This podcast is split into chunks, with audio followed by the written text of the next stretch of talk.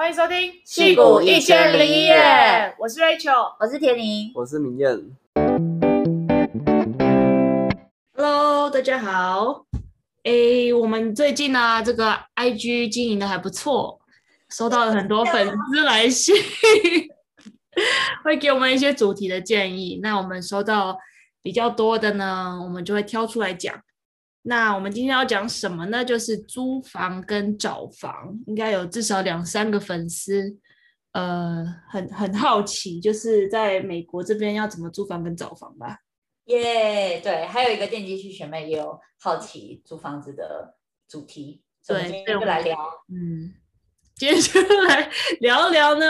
呃，我们几个在这边就是搬家，从宿舍搬到外面，然后找房、找房子、租房子，呃，所遇到的一些困难跟觉得可以注意的地方。那，哎 Okay.，那你们两个是搬过几次家？呃，我们刚才就是在。想这大纲的时候，然后就自己算了一下，然后我现在累积来美国三年多，我已经住过七个不同的地方，总共搬了六次家，非常的多。是是，为什么要搬那么多次家？诶，一开始是住宿舍，然后住宿舍的时候，嗯、我一开始就，呃，我和我的那时候的室友治安。我们一开始就想说选一个比较便宜的宿舍，然后那个宿舍他住完第一个 quarter 之后就会把你赶出去，嗯、所以光是硕一那时候就从就住过两个不同的宿舍这样，然后。那时候那一届又蛮衰的，我们硕二的时候学校又不提供宿舍，因为那时候刚好学校在盖新的大楼，对，所以我们初二又被学校踢出去，所以硕二就在外面找房子，然后实习的时候又住一个。不一样的地方，因为要离实习的地点比较近。嗯，然后，呃，然后硕二毕业之后，因为工作还有跟明艳一起住的关系，所以又搬到东湾。然后到东湾的时候又又搬了一次，因为一开始是在那个在排住房子的 waiting list，所以一开始是住在朋友的家下面，然后结果等到房子之后又再搬进来，现在正式住的地方。所以就很累，一直搬，一直搬。那你们实习的时候是是公司提供给你们的宿舍，还是自己去找外面的？那时候要自己去找，对，公司没有提供。所以你就住在 SF Downtown 那边？哦，没有，我实习的时候是在 San Jose。哦，OK，OK，所以你先去找，OK。哦，我自己的话也是，其实没有搬那么多次家，就是大概是。基本上都是从宿舍，然后实习可能去别的地方都要找一次，然后再搬回来抽宿舍。我有抽到宿舍，然后最后再搬到现在这个地方这样子。嗯，我觉得有有一点要注意的就是宿舍，学校宿舍通常暑假应该都是不能让你放放东西在那里的，对吧？嗯嗯嗯。包括我在香港的宿舍也是，然后 Stanford 应该。除非你你在附近工作可以继续租，不然暑假可能会把你赶走。没错，所以这时候就是需要就要找找地方借放一下东西，这样子。你没有把它搬到你暑假住的地方哦，因为你暑假实习去西雅图。对，然后我就是提着一箱两箱行李，然后剩下的东西就借放在朋友家这样子。哦。好像有些服务还是可以租一个仓库，对对对对对，还蛮多，但那个不知道费用要多少钱。我在香港的时候很有趣，就是我们几个人同一个宿舍就一起租一间房间，然后把东西塞到那个房间里。对，哎，好像不错哎，至少大家一起分。嗯，没错没错。那你实习的公司有提供宿舍哦，这么好？有啊有啊，他他有两个选项，一个是住他们给的，然后第二个是。去外面找房，但是是呃报销这样子哦。Oh. 然后然后他们因为是 Microsoft，然后他们给我一个超级豪华的一个旅馆，就是那个叫什么 Marriott 对。然后这样住了两个月，两三个月对。但是呃就是要注意的一点就是，如果是公司提供给你这么贵的选项的话，到时候税也很多，因为这些都是 taxable income，就是虽然它它表面上是免费给你住嘛。但是你那个税还是要自己缴，所以我那个扣在所得税里面吗？什么？就是你所得税会被预扣的更多。对对对，所以我那一年就没有领到什么什么 tax return 这样子。哦，其实这样也哦也还行啊，就是如果整年，但是你有 GSI，所以如果整年所得如果落在五万附近的话，可能还是等于旅住旅馆的钱还是要自费二十趴左右。哦，GSI 是什么？哦，这个 TA TA。Berkeley 独特的叫法叫 Graduate Instructor，对，一般学校叫叫 Teaching Assistant，好 fancy 的名字，GSI。好，那那你们宿舍是嗯找找宿舍有什么需要注意的地方吗？跟找室友？呃，宿舍，嗯、呃，我们那时候。我和治安我们在台湾就认识，就知道说哦，我们之后都会一起去 Stanford 这样。然后那时候在申请宿舍的时候就可以填志愿序。我记得好像是就譬如说他会叫你填一个 group name 之类的，然后我们两个就就是反正就填一样的 group name，他就自己把你 group group 在一起这样。然后嗯，就叫你填志愿去排。但是我们我们第一次的那个宿舍住了第一个 quarter 之后被赶出去嘛，然后就第二次我们还是一起申请，但是不知道为什么我们第二次就没有被排在一起，然后我们还有寄信去跟学校反映说，哎，我们明明就是一起申请的，为什么没有被分在一起？然后他就我觉得可能是因为我们是在第二个 quarter 又进去那个呃宿舍的 pool 里面，所以可能就刚好没有一个。空的两人房的房型，所以我们就只好被拆散这样。对，所以，嗯，如果如果感觉比较方便的话，还是一开始就直接申请，就是那种一年的宿舍就好了，就不要想说为了那一个学期比较便宜，然后去住一个学期，因为就还蛮不方便的，然后中间还要换一次室友。对啊，嗯。哎，那明艳现在住的地方？就你们现在住的地方是明艳的宿舍吗？嗯，对，就我们现在其实我们这也算是宿舍，但是是给呃，它叫做 Family Housing，然后有一个别称叫做呃 University Village，呃 UC Village，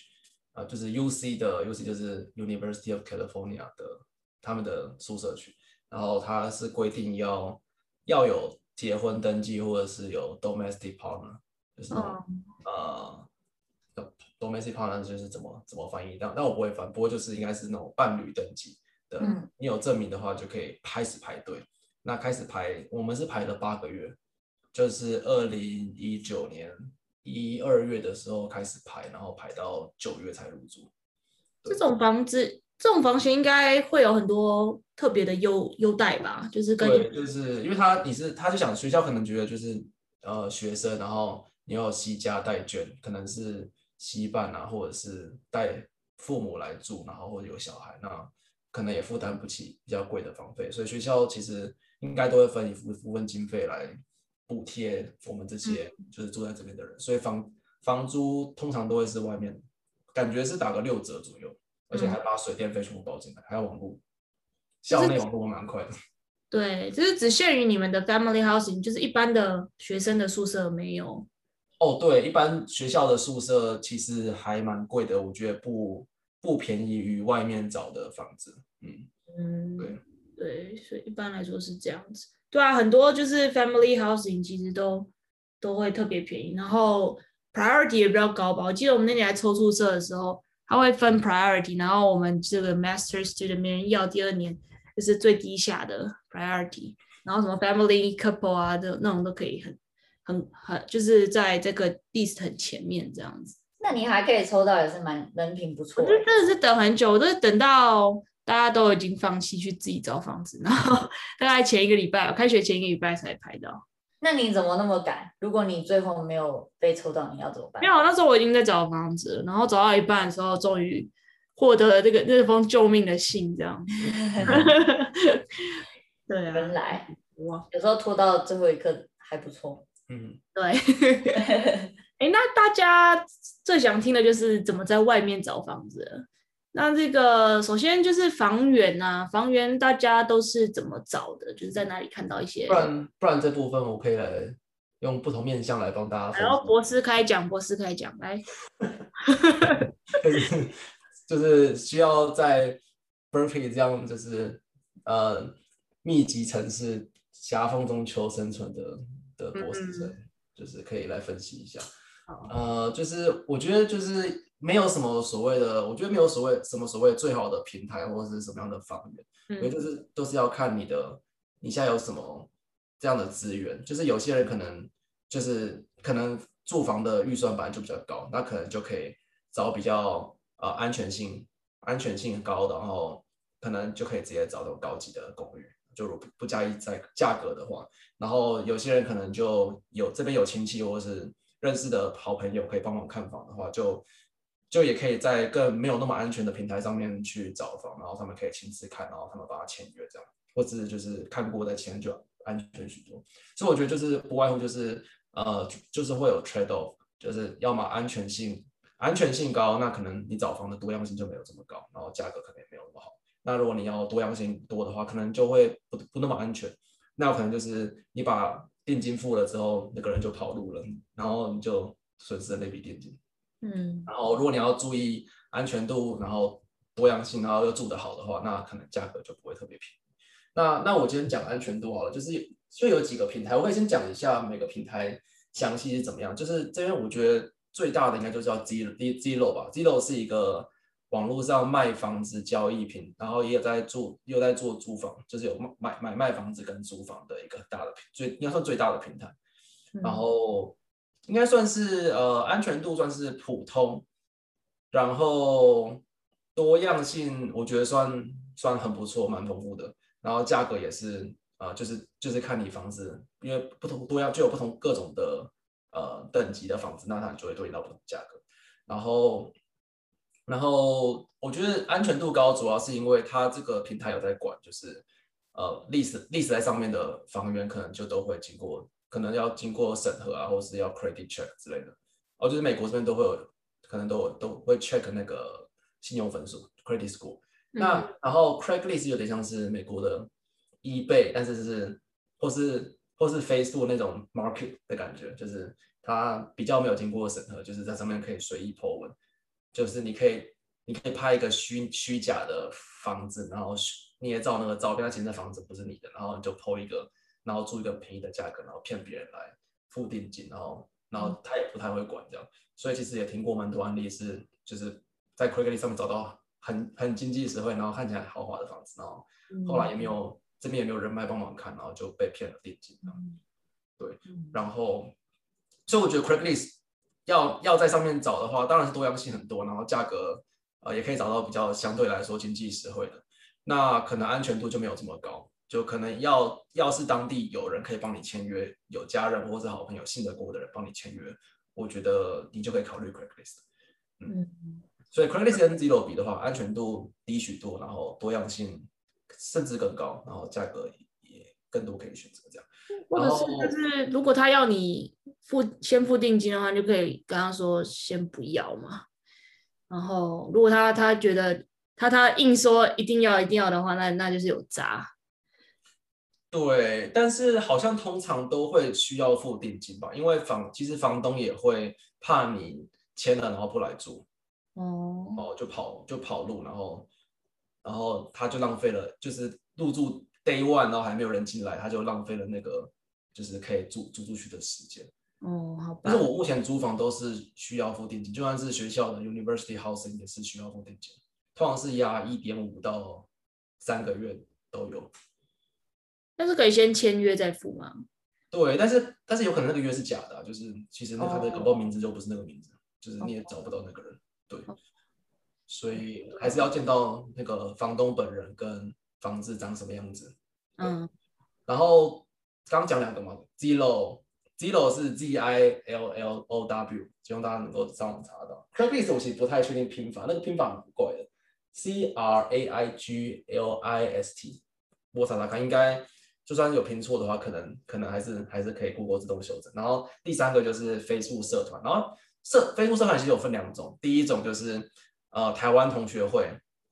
呃的在经营的那个台湾同学会 connection 的那种社团，那就会有学长姐可能毕业，然后就会 post 释出，就是帮房东帮前房东找，就是找房客这样，嗯、那就会他们就会提供详细的怎么联络啊，然后也信得过啊，毕竟是学长姐住过的，不会骗人。然后也会有比较，你可以问那个学长姐，哎，住起来的感觉怎么样？到学校的怎么搭搭公车还是小鸭车还是走路之类，就可以更多详细的资讯。然后买菜怎么买之类。那这个当然是很好，然后但是通常这种就很热门，因为就是台湾人台湾学长姐一 po，然后可能学弟妹可能就就会来抢，这样不一定抢得到。然后另外一个哎 Facebook 社团是每个学校。呃，至少我听到的 Stanford 和 Berkeley 都就是用学校的 email 注册，然后下面会有 sub group，然后就可以找到 housing 那个选项，然后就会有就是就会有各种呃不同的房源这样，那那个种类也蛮多的。所以那个你说那是一个 mailing list 吗？呃，不是，就是 Facebook，然后它有个好，我也是不是很清楚那时候我怎么加入的，但是就是在你登记 edu edu 的那个 email，嗯，然后。然后你登记完之后认证过之后，它下面会有很多，好像会有什么 activity，然后 housing，然后什么什么什么的，或是买卖之类的 market 也是有，就是在就是里面的人都是要那个学校里面有登记过的才能够进到那个群组，所以也是相对来说有保障吧，就是就是毕竟都是学校的自己的人，但是相对来说跟台湾人的社团比起来，我觉得安全度还是稍微低一点，毕竟但这毕竟是同个学校的，然后有认证过 email，可能安全度还是比 Craigslist 高。嗯，许多，嗯，对，然后对，但是毕竟是跟不同族裔的打交道，就不是同乡嘛，那可能还是要多注意一点。然后室友可能也不是，可能有文化差异啊什么之类的，有时候是一堆人挤在同一个宿舍里面，对，呃，同一个房子里面，就算不同房间，但是还是会在厨房跟客厅遇到这样。那，诶，还有学校，哦，刚刚宿舍也讲过了嘛，学校宿舍。让我排安全度，当然最高嘛，多样性，但就没有没有什么没有什么选。但像 Stanford 可能有蛮多种宿舍可以选，然后看学校大小，然后价格应该就是可以接受的，就是可以接受的价格。嗯，然后还有另外一种，呃，Berkeley 的宿舍蛮难抢，所以我会知道这么多，也是因为我们学校几乎宿舍只给大学生住，就研究所、硕士、博士来几乎都要自己找。嗯，然后。然后，哎，通常学校有些学校会跟 International House 合作，那那个就是，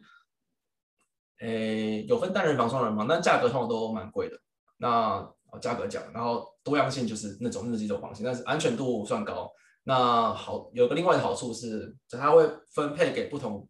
世界各地不同国家的限配额，所以你进去就是，例如说台湾就分，例如说十几个名额，然后可能。就是非洲也会有它的限额，所以其实在里面可以遇到各种不同的人种，然后、嗯、然后可以探索不同的文化，所以叫做 international house，。就它的宗旨就是要让世界各不同的族裔，然后能够交流在一起这样。然后那个房间没有附，Berkey 来说的房间没有附我自己的浴室，就等于像有像台湾的大学的宿舍，然后要去外面的外面要拿着毛巾跟衣服去外面洗澡。这让我想到，我之前在日本实习的时候找房子也是找得很痛苦，然后后来就是去找那种 share house，我不知道其他国家有没有，但是日本有有一些 share house 的 agent，然后他也是像刚刚讲那种 international house，就是很多很多国籍的人在那边，然后大概是呃，我就是一间小小的房子这样，然后要去洗澡啊，都要去楼下洗，然后厕所也是共用的这样子，但是就是还蛮便宜，然后方便的吧？对，大家。矽谷这边是有个特别的，有一种就是 entrepreneurship 的那种什么 hacker house，就是创业家然后住在同一个 house 里面，哦、分像宿舍一样，然后就在那边讨论 idea，然后进去还要面试，还蛮酷的，在在在 San Jose Mountain View 那边有一些，那感觉很难进去，对，就是你要，然后还有限期。然后限期说你三个月内要想到什么下一个阶段轮资什么融呃融资什么的，然后没有到的话就把你赶出去。压力好大。对啊，为什么住个房子还要这样？真的，像 International House Berkeley 的就里面还会有那个餐厅。对，他买买住住他的就是住他的呃一间，不管是单人双人都会含吃饭，但坏处是他都包三餐，然后你没有吃等于就浪费。那，有时候吃腻就不想要再吃，然后你不吃就是浪费，这样。就是那个 meal plan 嘛。对对对，嗯嗯，好像很多欧美的学校就会有这个 meal plan 绑在一起，就是住宿舍，就是希望大家一定要聚在一起吃饭，然后社交这样子。对。Berkeley 的宿舍是大学部强制要买 meal plan，就是要绑在学校吃，然后研究所住的宿舍就没有绑，就你可以。自由选择要要买一个月要买几餐这样，你可以额外加。哦，那 Stanford 大学生他们比较不一样，他他们大学生就会自己有一栋一栋的 house 嘛，然后看你一开始进去的时候就是你的志愿，然后被分到哪一个 house 这样，然后他们也是都会有每个 house 都有自己的餐厅，然后有他们的那个呃煮饭的厨师会就是煮好每一餐，然后他们中午晚餐就可以去呃拿菜吃这样，然后。呃，因为我之前有一个 project，就是跟一个那个 Stanford 大学生一起做，然后所以每次午餐的时候就可以直接进去他们的 house，然后跟着一起吃免费的这样。所以他们的宿舍其实跟你们分开，就是你们会有一人一间，然后大学生可能就是要两个人、三个人 share 一间这样。呃，对，大学生就比较像是像台湾大学生，可是我记得，呃，那时候好像是三四个人一个房间。就没有像台大，台大是六个人一间，对不对？还是我记错不？会太可怕了，四个人还是四个人？六个人太可怕。其实我觉得可以对应，就是这边的研究生宿舍比较像是呃台大的那个水水源 BOT 那些 BOT 间，就是可以一人一间那种。然后这边大学生宿舍就是跟台湾的其实就是一样，就是可能四四三呃三到六个人一间。嗯嗯，对。那你们后来住的地方是怎么找的？就是刚刚讲了那么多房源，那你们现在，呃，像 Rachel 现在住的地方是从哪边找到的？我就是在 FB 社团一个叫湾区台湾人还是什么东西，湾区 and 旧金山什么台湾人，然后大家就会 po 一些找室友之类的，然后那时候就看到有人在征室友，然后觉得这地点还不错，就是离离 downtown。大概走路十几分钟到二十分钟，然后呃，然后整个环境也是蛮安全的，对，然后室友看起来也不错，我就租了这样子。你是有先看到房子然后才签约吗？我没有，因为那时候疫情刚开始，其实我也不敢动，所以他们就是视讯视讯跟我，就我的室友视讯跟我聊天这样子，然后看一下环境，对，哦、觉得还 OK 就就住了。原来，嗯、哦，我记得我在 Real City 就硕二住的那个地方，好像是朋友，好像是在 Craigslist 上面找到的，嗯，但是就有去现场看屋，就是我们所有四个人住一起住那间 house，然后住的人就有一起去看、嗯、看屋子，然后觉得不错的之后才签约，然后付定金。嗯，也是 Craigslist 的受益者，真的没有被骗，然后找到不错的。对，然后那时候的房东也是台湾人的房东。嗯嗯，对。然后实习住的地方，呃，就是在 Facebook，也是类似 Facebook 社团，然后看到有人 po 就去住这样。嗯嗯。那你们找房子的时候，看房子的标准是什么？就是最注重是哪一点？然后我我的话，可能就是嗯、呃、大小吧，就是就是 CP 值吧，就是。会通常会就先比较，就是这个价钱啊、呃，我的预算先在哪里，然后然后会比较这个预算能租到对我来说最好的房型，然后离学校离离学校或公司的距离，我觉得蛮重要的，嗯、就是一个以我可以运用的交通工具，然后能够方便到达的距离，然后加上安全度跟呃就是舒适度，就是里面的大小这样。嗯，然后哎，安全的话。呃、uh,，Rachel，你你刚刚是有提到一个，就是呃可以查的，可以查的一个，那就是什么什么，像我在 Bay Area 就是 Bay Area Crime Map 吧，然后加那个犯罪率之类的，嗯，就可以查一下你现在找的房子是在哪那个地区是是红色的还是绿色的，还是可以，对啊，我自己是没找过啦，对。哦，可能可能你们在南湾其实都还算安全，就是有 San Francisco 北湾北湾区 San Francisco、Oakland，然后 Berkeley 这一带，就有时候有某些区域是还蛮危险。嗯，对，大家可以多多打听，就是像 San Francisco downtown 那时候其实有考虑要去那边，然后但是学姐就会跟我说，哦，这个区域啊，最好最好不要去，然后可以租这个区域这样子，对，多多打听一下。然后交通工具也是，就是呃，譬如说像在 Caltrain 站附近，感觉说哦好像很方便，但是其实还有一个背后的缺点是你离火车站住的很近的话，火车经过的时候会很吵。嗯，对，会会有那个噪音，所以可能也是一个可以考虑的地方。嗯，Caltrain 倒是，其实我们这边有另外的 train 叫做 M Train，M Train，M Train，对，就是它它的轨道是跟货货运火车是共用轨道，所以有时候半夜还会有那种货运火车经过，然后那个司机经过平交道就要狂按喇叭，就是三四点还有火车经过那种。但 Caltrain 可能半夜不会有。哦，对对对。那还有就是生活机能方面嘛，就是附近有没有好吃的这样？好吃，对，好吃的，嗯。对，然后就是至少外送至少要送得到好吃的东西。嗯嗯，那就是租房子的时候啊，有什么需要注意的吗？包括就是签合约的时候啊，然后入住，然后退租之类的地方，你们有什么？哦，哦，那我还是我讲好了，因为毕竟你们两个第一次来都是。都是就是学校宿舍，学校宿舍基本上就你就相信学校，然后合约不会乱写。对啊，学校宿舍真的很棒，就是你坏东西坏掉就请人来修就好。但是呃，而且像像什么水电费啊、垃圾费那种都都包包在那个房租里了。但是像外面租房就不太一样。而且那个学校宿舍有一次，我记得我们是浴缸塞住，因为太多头发，然后他也可以来帮，就是来清，我觉得 还蛮厉害的。像现在自己自己住，就是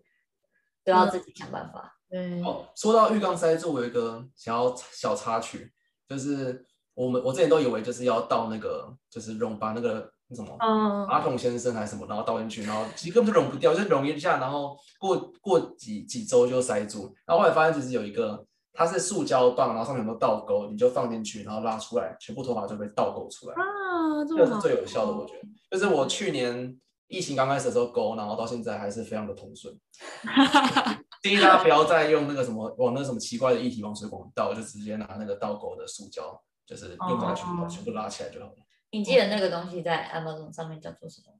应该什么 clock 啊 clock 就是 C L O G，然后什么嗯，Relief 或是什么，就是你打 clock，然后应该就会跑出来。然后它长得就是一个塑胶长条形的，然后上面往后的倒钩，所以你就是进去之后，它倒钩。就会勾中间头发，然后往后带就全部出来。但是就要有心理准备，勾出来的东西会很恶心，就是你要戴手套什么之类。对，啊 什么小插曲。那刚刚讲到哪里了？签约。哦，签约。好，我讲一下，就是我就是必要条件啊，就是在在在讲到签约前，你要先确定，就是你你找的那个房东是真的有这个房东，然后然后他真的拥有这个房房。房屋，然后是真的想要租人，所以就是前面那个 Craigslist 那些东西就刚刚有讲过，如果忘记可以回去听一下，就是、嗯、呃就是要确定有这个人，然后签约。那找确定有这个人，然后租这个房子，就大家就讲到签约要注意什么？那不外乎就是呃签约上面通常会有就是一很多条约。那其实想要更仔细去检查的人，可以去比对一下当地每个 local，就是你要租房的。市政府都会有，就是提供租房的那种，就是定定定型契约吗？就是然后应该叫格式化契约，然后可以比较一下它列的每一项有没有合理，像是押金是押呃一个月啊，还是两个月，还是三个月，还是有些押押六个月就不太合理。然后东西坏掉是谁负责？就是像水管漏水，或是呃或是什么灯灯要换灯泡，然后。锁坏掉啊，然后那个墙壁凹洞啊什么之类的，对，然后那个是要怎么办？或地板裂掉什么的要怎么办？是应该是，因为大部分是房东要，应该是要房东负担，你就可以注意一下。那如果他没有写说房东负担，你可以，你可以，你有权利要求。我觉得就是租房照理来说，就是房东要负负责，就是房屋的合理使用内的损坏。嗯，然后像田里刚刚提到，就是水管堵住，像学校宿舍就会找人来处理。但我觉得这个房东应该还是要处理的，就是不过不过有时候就懒，就不想要再像我们住这个 family house，你都自己处理，因为毕竟那个那个同乐也没有也没多少钱，我们家之前也是，就是呃室友的那个那个厕所，然后就是那个他那个他那个浴浴室那边，他那个地方会喷出一些杂物这样子，然后后来他他有用那个。马桶先生还是什么鬼，就就通一下，但是后来没有用，所以我们最后就只好请水管工人来，然后发现是因为我们房子的那个厨房跟就厨房倒厨余的那个水管跟那一间厕所是通的，所以等于说你你厨房丢了一堆厨余下去，然后到最后就堵住了那个水管这样，然后从那个厕所里面喷出来，然后那那时候我们就其实也觉得很气啊，因为那个水管工程师说，嗯。这样子的设计其实是不太好的，就是怎么会把那个厨房丢厨厨余的东西，然后跟厕厕所浴室接起来这样子，然后但是那时候就合约上就就也只有说，就是如果是 normal wear and tear 啊，或者是合理使用范围之内的损坏，这种这种是房东负担。那那像这种这种就是根本上的，就是就是一些设计上的一些。就是 flaw 的话，就就就其实也很难定义到底是谁要处理这样子。后来我们就跟房东吵很久，就是谁要付这笔钱。然后后来我们请了两次水用，第一次因为它只有通，然后第二次它是根本的处理这样子。然后然后第一次是我们付钱，也是我们一起付了四百多块。然后后来那次我们终于熬到就是房东付这样子。所以这这种就是合约上就是 没有讲清楚的地方就，就就有点麻烦这样子。那真的很不合理哎、欸，嗯、怎么会把厨房？而且就是照理来说，厨房那个东西那个地方就是可以放厨余，然后我们就是合理使用啊。那这样厕所喷出来的那东西是，就是那些厨余，就那些厨余啊。对啊，但是也没办法，后来我们就不敢丢厨余了。哦，啊、那你那时候在跟房东在争的那时候，你觉得有什么技巧之类的吗？技巧，我们就把合约拿出来看，然后仔细的点出，就是哦、oh,，this is normal wear and tear，然后，然后这个是因为这个这个设计不良，不是因为我们使用不良，对吧、啊？嗯、因为照理来说，那个那个东西那个地方就是可以丢厨余啊，对啊，所以，对我也不知道他们是不是因为我写了，我们写了这么一封才完全一模一样吗？啊？文情并茂的信吗？超级，对啊，厉害了。嗯，然后像合约还有，就譬如说，如果是跟房东住啦，可能会有朋友能不能来过夜的问题。嗯，对。然后，房东不住呢，还是会规定这个你租下这整栋，例如是 two B one B，two B one B 就是 two bedroom one bedroom，或是三 B 呃。Three B one B 就是这个三个房间，总共总共能够 maximum 容纳的人数，它也是有规定写在合约。嗯，对，然后而且有时候，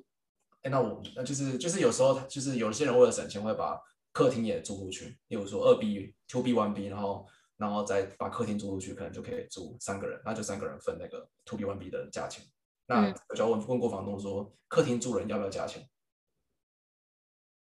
对哦，你说他们转租的意思吗？就是你就跟你就是跟房东租那个二 B 二 B two B one B 啊，就是我把这个租下来之后，然后你可以自由分配里面空间的使用嘛。那有些房东会 care，有些不会 care，就是你把客厅租人，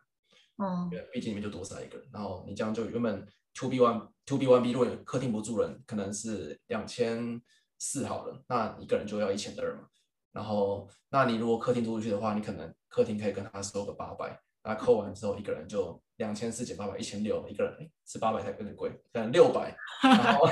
然后就一千八出来，就一个人变变成只要付九百块，对，一个人少三百，嗯，对。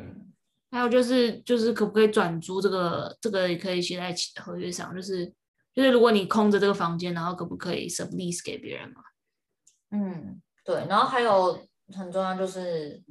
租约到什么时候，然后呃。什么时候到期？然后多久？嗯，对，前阵子那个 COVID，然后就很多那个房租都下下跌很多，就是很多人都去跟他们的房东争取说，嗯、呃，我其实现在可以用更便宜的价格，然后去搬家什么的，因为现在也不需要一定要进办公室，然后很多人就用这个去跟房东争取到新的合约，然后就可以租的比较便宜。哦。那我们的房东还涨价，其实我，你们房东还涨价，就我搬过来那那时候，然后又又涨了一次。对啊，你们房东好好机车哦。对对，然后还还有就是真的一定要记得签约，因为我我自己就是第一次就是我那时候在找实习住的地方的时候，我第一次其实嗯也有在 Facebook 的社团里找到一个台湾人，然后那时候嗯还有去看房子。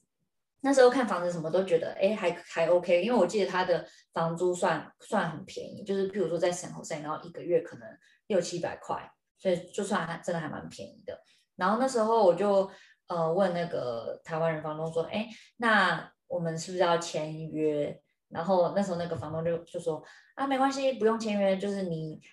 呃要上工前前一个礼拜再就是直接搬进来，这样就好了这样。然后我那时候就也。太相信台湾人方，我就想说啊，他就是他感觉就是人很好，然后很有弹性，这样就也没有特别想想到什么。然后结果我上工前一个礼拜，我就在密他，然后问他说，哎，我现在不要上工了，我要搬过去了，这样。结果他就跟我说，哦，我哦不好意思，我们要租喽，我们要把那间改成 Airbnb。傻眼，而且那时候就是上工的前一周，然后。那时候又没有车，就变成要在短短一周内，然后就在 Facebook 里面重新再找新的住的地方。嗯，对，所以就是那次就感受到签约的重要性，就不管你觉得对方值不值得信任，你都一定要想办法签约保护自己。那还好你有问，不然他就 默默的。你说如果我东西都已经打包好再过去 然后哎，你怎么在这里？我们没有要租了。对呀、啊。然后像 Berkeley，呃，Berkeley City 里面就有一个特别的规定，就是里面就是租房子不外乎就有一些 utility 的费用，像是垃圾费、水费，然后。电费、瓦斯费跟网路费，然后它好像是规定要包其中一一种。那通常是水费跟垃圾对，垃圾费好像是会归在同一种。然后这种就是里面 cost 最低的，然后房东通常会选择包垃圾费跟水费，所以你就额外付的钱就只有电费啊，电费、瓦瓦斯费通常是包在一起，然后网路费这样主要是多两个这样，在 Berkeley 租房子的话，嗯，我们都还是要额外付啊。然后那个垃圾费就是。像我们是 house 的话，就是会每每每个礼拜都会有一台车，然后过来载你的，嗯、你你扛出去的垃圾这样子，然后就是那个费用，对啊，这是不用分类啊，这边，呃，我们是有三三个桶子，一个是那个黑色。的厨余跟回收，对对对对对，那他们没有分会罚钱吗？我都乱丢哎，好像也没有，也没有乱丢啊，就是大概丢一下这样子。对啊，有时候那个吃东西盘子太脏了，就直接丢掉。对啊，也没有想说要回收。我一开始来是很遵守回收的一个，就是必须在台湾受过训练。但来这边发现，我回的回收很认真，然后别人都乱丢，那我的东西跟别人混在一起，那我干嘛要回收？我跟你讲，香港都不回收。我那时候从台湾去香港，整个吓到。他们就是在那个，就是每一层楼会有一个 pantry，就是一个类似厨房的地方。他们就一个大垃圾桶，然后所有东西都往那里丢，就不管是什么什么便当盒啊，什么厨余，全部都往那里丢。那时候真的吓坏，后来就被养坏了。对，不然刚好来美国就再再更坏一点。没有，有有变好。对，因为香港太夸张。哎呀，那那入住的时候啊，就是需要注意什么事项吗？哦，然后我我我我经过整个流程，就为大家讲一下，就是、嗯、就是那时候退租还差点要被房东扣，就是扣押金。然后，但是我因为那时候入住的时候，我就可能是第一，也是也不一定是想说要留证据，就是当那时候第一次要想要拍给家人看，就是我住的地方怎么样，所以一进一进到房间，然后就把客厅、房间、浴室都拍了一遍，然后所以有。当下有证据这样，然后那时候押金好像是押两个月吧，然后一个月是两千四，所以我就押了四千八在他那边。嗯嗯，那我大概讲一下这边的大概租房的价格，我觉得大概就是你如果是 two bedroom one bedroom 的房间的房型的话，大概价格应该是落在两千到三千五之间吗？两千到三千五。可能两千可以租到还呃最破那种，然后三千五可能就是高在湾区了，对，在湾区对，嗯嗯。然后那时候退租的时候啊，然后就我房东不要讲他的名字，就是 J J 阿姨，J 阿姨，她说她说就是其实我那时候有没有想说继续租，因为那个位置其实蛮好，是骑脚踏车可以到学校，然后我我那时候一来就买车，他有付一个车位，嗯、那那我车就可以停在车库里面，我觉得还不错。那这家阿姨就说她要涨价，原本是两千四，呃，两千四 to B one B，所以一个人是分一千二，他说要涨到三千块，所以变成一个月一千五。那我觉得一千五，我在其他地方可以找到更更好的，嗯，的的房房屋这样，然后所以我就决定不住了。然后那时候要退租的时候，他还跟我要就是清清洁费，就是我其实已经恢复到我那时候我自己东西都有带走，然后垃圾都有丢掉了，然后。恢复到原本搬进来的样子，他又跟我说什么？那时候他说什么？那那边有沙发，然后新的房客说不要那个沙发，然后就自己叫人来叫叫付费那种，就是搬搬运工把那个沙发搬去丢掉，然后什么他要要跟我就是要跟 J 阿姨 charge 两百块，还是就是那个搬运的事情，然后 J 阿姨就说，哎，那是你留在那边，然后。他跟我 charge，那我当然就是跟扣你的押金这样。那我就跟他说没有，我当下有拍那个拍照存证，就是我入住就我就恢复到入住的样子，所以你不应该跟我收钱。然后他后来我很坚持，他就还是退我全额的押金，就四千八百块。所以他等于是他诬陷你说那个沙发是你留下的。他可能也不清楚，因为前面一个房客其实也是台湾人，他、哦、他可能忘记他他忘记那时候交接的时候他给我的就不是空的，嗯、所以我照理来说也不需要回到空的给他。哦，可他说给在台湾人的时候是空的，那毕竟交接的时候不是空的，所以我就可以有，而且我拍照就跟他说，我只要恢复成这样，因为毕竟我入住都是这样，然后他就没办法再跟我多收钱这样，然后再讲另外，就是我们那那栋其实那个这阿姨是大大大户，她那整栋 apartment 应该有十六间都是她的，然后楼我我我们另外一组朋友就是两另外两个朋友住在另外一间里面，也是 two B one B。然后他们就想说，因为那个那栋 property 的的洗衣间就是没有上，不能上锁，是就是外面的游民有时候会在里面睡觉，然后还会在里面，还会有时候可能因为是投钱的，所以其实他们也可以进来洗衣服，然后就他们觉得不不太卫生，嗯，然后他们就会他们就在就在自己家里面装那个呃洗衣机，就是 Amazon 上面订的那种小型的洗衣机，就是四三百多块那种，然后自己接水管。就接厨房的水管，然后排水就是排到那个，再排回去厨房的那个 那个漏那个这琉璃台里面。这件事情 J 阿姨知道吗？J 阿姨后来就发现了，因为那个洗衣机会漏水，然后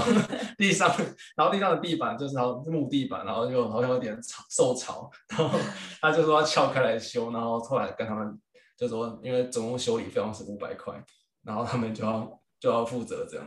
天哪！嗯对，不过这的确是他们理亏，因为合约里面应该是写说不能够自己乱装一些，就是家家电。嗯，他们是在退租的时候被发现的。应该退租完，然后下一个房客觉觉得这边怎么地板怪怪的。哦，原来还是抓到。然后这阿姨还是蛮精明的，该要的还是要要回来。